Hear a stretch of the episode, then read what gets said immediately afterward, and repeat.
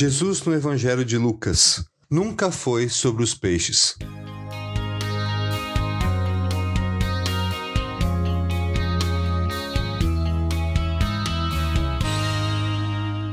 Simão respondeu: Mestre, esforçamo-nos a noite inteira e não pegamos nada. Mas porque és tu quem está dizendo isto, vou lançar as redes.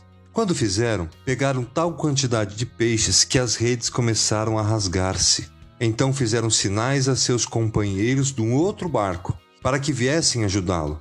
E eles vieram e encheram ambos os barcos, a ponto de quase começarem a afundar.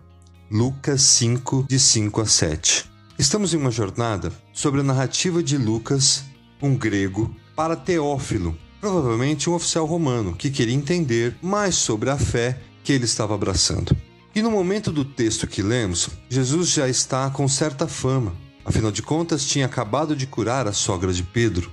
Ele se encontrava na praia do lago de Genezaré. Então, apertado pela multidão que queria ouvir mais dos seus ensinamentos, vai até a praia e encontra justamente Pedro em seu barco e diz a ele: Posso usar o seu barco? Então, ele se afasta um pouco da praia para que Jesus possa aproveitar um fenômeno na região que fazia o vento soprar do mar para a praia, criando um amplificador de voz natural. No relato de Lucas, não temos a evidência que Pedro já era discípulo de Jesus. O que nos parece é que a partir deste evento é que Pedro passa a ser um discípulo e seguidor de Cristo.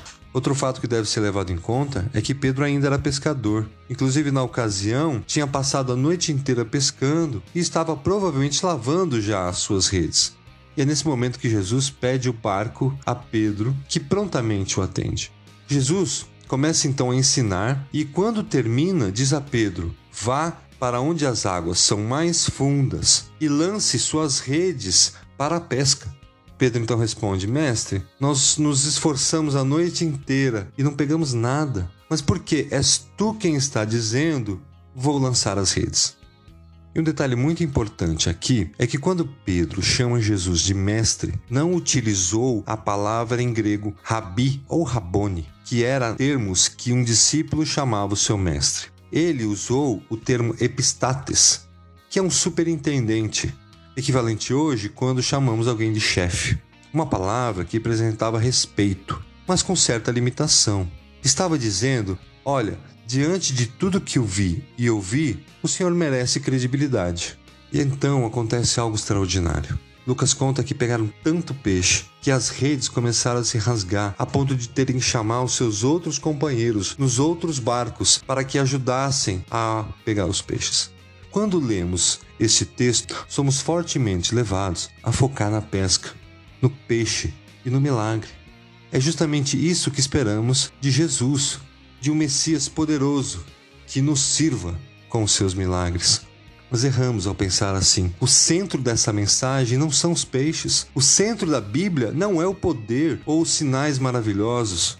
O centro, o foco ou a mensagem principal era e continua sendo Jesus Cristo, o Filho do Deus vivo. Pois dele, por ele, para ele são todas as coisas. Romanos 11, 36. Lucas não estava mostrando a Teófilo as vantagens de ser um seguidor de Cristo.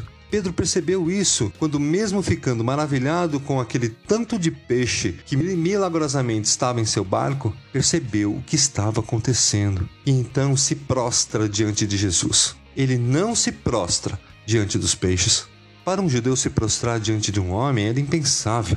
Isso somente aconteceria se estivesse na condição de escravo, servindo ao seu senhor. Então Pedro, que já havia chamado Jesus de epistates, ou seja, autoridade, agora chamou Jesus de Kyrios, palavra utilizada pelos escravos para se referir aos seus donos. O que isso nos ensina é que devemos nos perguntar: o que esperamos de Jesus quando pedimos para ele entrar nas nossas vidas e reinar nas nossas vidas? Estamos esperando mais os milagres do Messias ou o Messias que faz milagres segundo a sua perfeita vontade? O que este texto nos ensina é que, diante de uma situação difícil, quando você passou a noite inteira pescando, diante das dificuldades dessa vida, não coloque suas esperanças no milagre, coloque suas esperanças em Cristo. proste-se diante do Autor dos milagres. E assim como Pedro, reconheça o seu senhorio e reinado. Aceite sua vontade, porque esta sim é melhor que qualquer milagre.